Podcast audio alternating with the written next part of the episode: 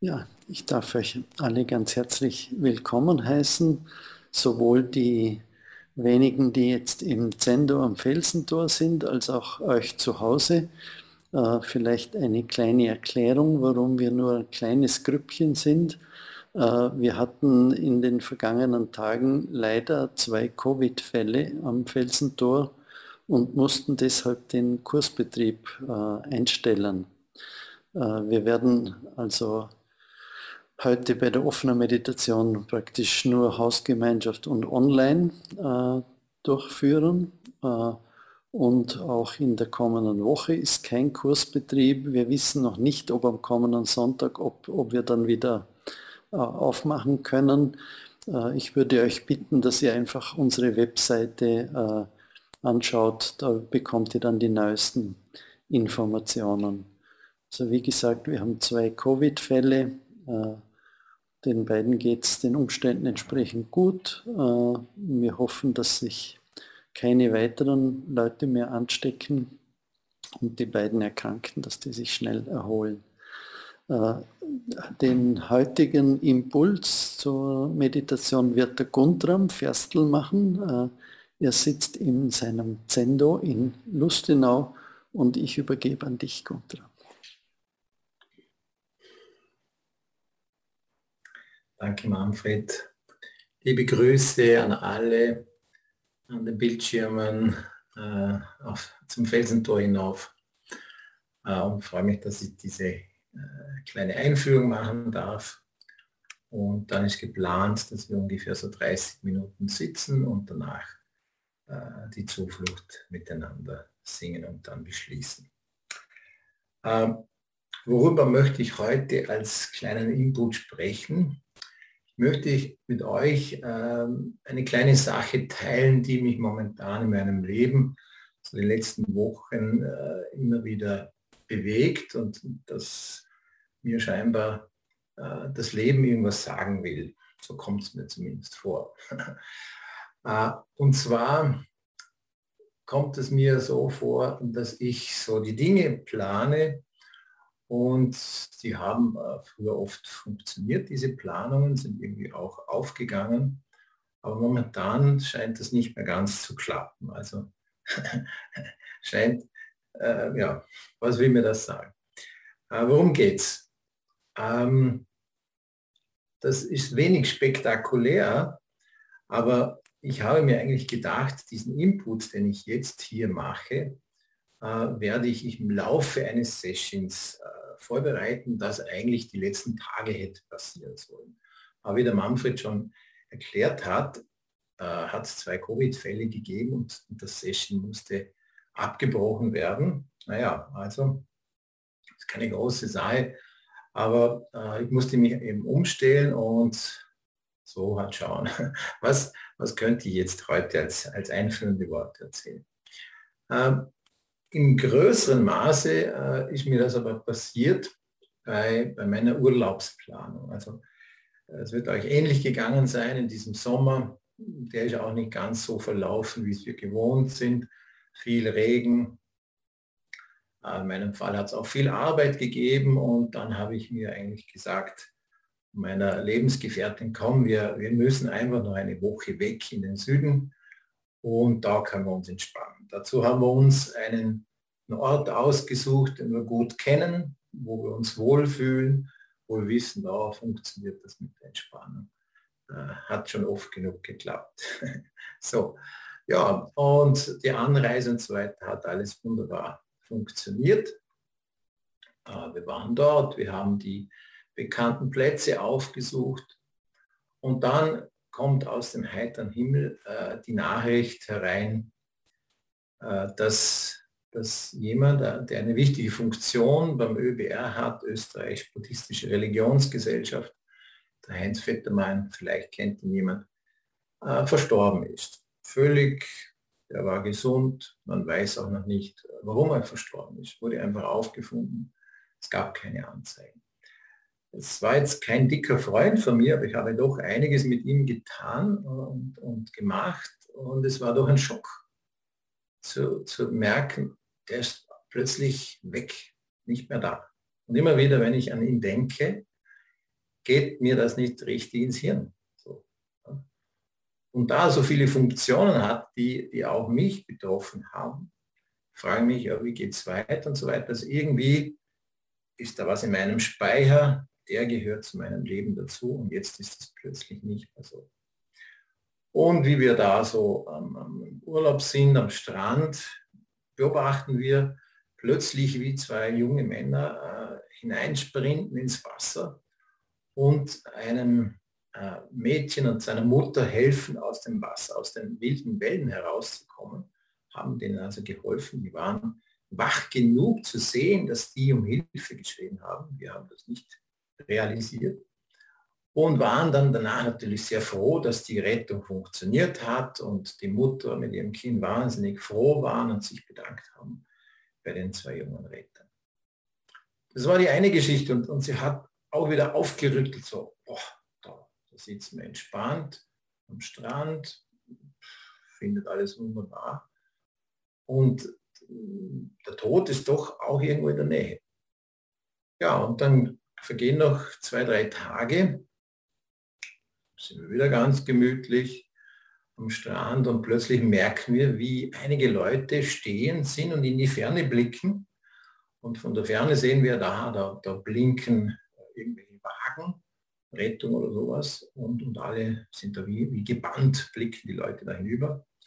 Wir haben das jetzt nicht besonders äh, beachtet und sind liegen geblieben. Und dann haben wir uns dann doch auf den Weg nach Hause gemacht. Es ging in diese Richtung von diesem blinkenden Wagen und kamen dann äh, an den vielen Leuten äh, vorbei, die da scheinbar äh, versucht haben, einen Menschen äh, wiederzubeleben. Man hat dann gesehen, da ist eine Maschine, eine Herzmassagemaschine, die da auf und ab geht. Und die Anna, meine, meine Partnerin, hat dann äh, ihre Geistesgegenwart gesehen, dass da eine Frau auf einer Liege sitzt, die äh, ganz außer sich war. Und ging zu ihr hin, hat versucht, sie zu beruhigen und so weiter. Ich habe das nur aus der Ferne beobachtet und bin später auch dazu hin. Das war die Frau von dem Mann, der da wiederbelebt werden sollte, im achten Monat schwanger. Und dann waren wir halt so lange bei dieser Frau, bis dann der, der Chef Rettungsmann gekommen ist und ihr mitgeteilt hat, dass nichts mehr zu machen sei. Und das war wieder so ein, ein, ein Schocker, so an diesem Ort zu sein, wo alles friedlich zu sein scheint, alles schön und damit zu bekommen, wie, wie ein Mensch stirbt ja, ich will jetzt euch da nicht äh, allzu sehr mit, mit äh, Schauergeschichten äh, ein ungutes Gefühl verschaffen, sondern äh, vielmehr auf diesen Umstand verweisen, der eigentlich aus dem Buddhismus ja ganz stark auch äh, betont wird und, angeschaut wird, dass das Leben äh, einerseits etwas sehr Kostbares ist, unser Menschenleben, Besonders weil wir Intelligenz haben, weil wir die besten Möglichkeiten haben, Befreiung zu erlangen. Andererseits, dass das Leben aber auch sehr brüchig ist, dass, dass wir keine Garantie haben, dass unser Plan aufgeht. Also so, so wie ich meinen Urlaub plane, so plane ich auch mein Leben. Denke, ja, werde ich vielleicht 80, liegen noch gut 30 Jahren drinnen. Aber das kann ganz anders ausschauen, wie, wie beim guten Heinz, dem guten Mann, der so viel äh, geleistet hat und, und stark, völlig lebendig im Leben stehend ausgeschaut hat. Das kann sich schlagartig ändern. Und da habe ich den Eindruck, diese, diese Haltung, also das Leben, wir will ja sagen, diese Haltung, es geht so weit und man kann so, so schön äh, das Leben in, in kleine Häppchen zerteilen und sagen, da mache ich das und das. Das funktioniert nicht wirklich.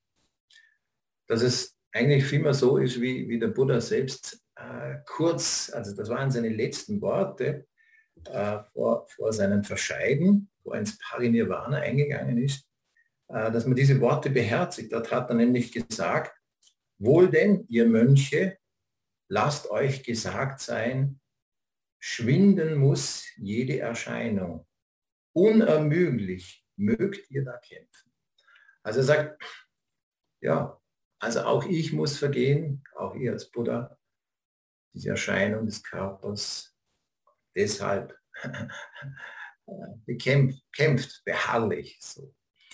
Jetzt, na, und äh, bedeutet ja nicht im Buddhismus, dass man jetzt äh, Sekunde für Sekunde sich, sich stressen soll und äh, ja, vor lauter Wach äh, über, durchdreht, überdreht, sondern Buddha lehrt natürlich diesen Gleichmut, dass man den Tod auch annimmt, so wie er kommt.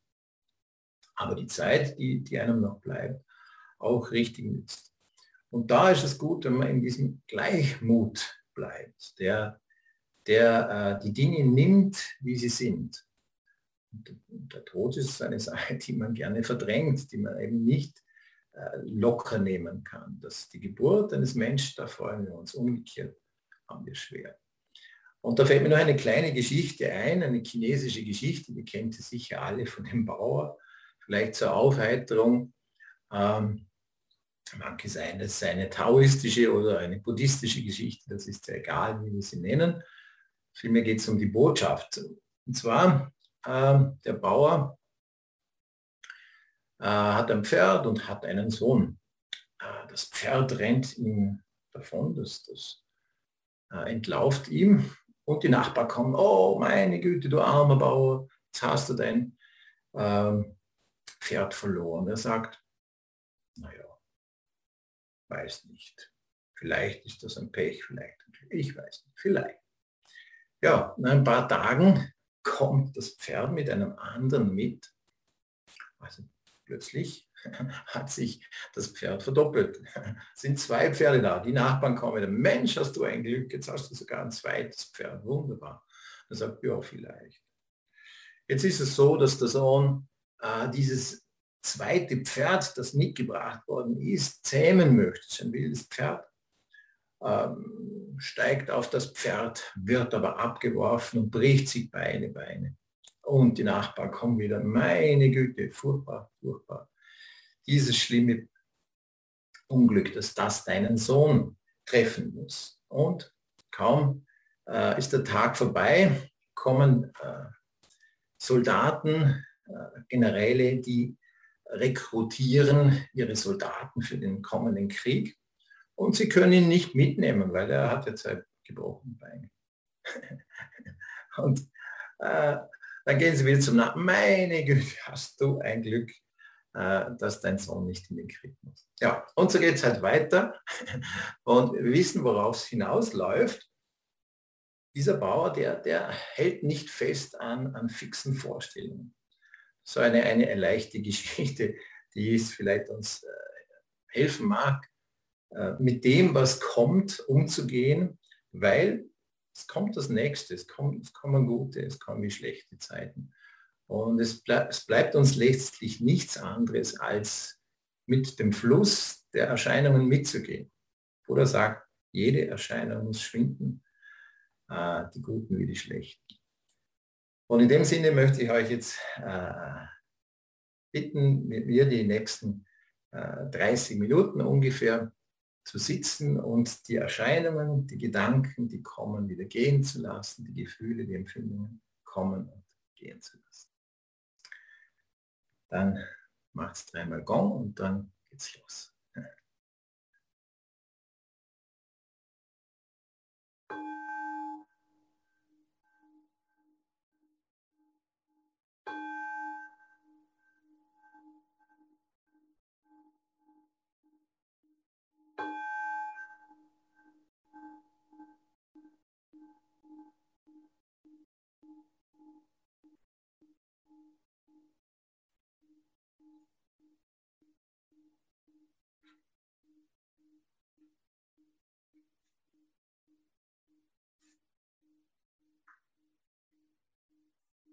Thank you.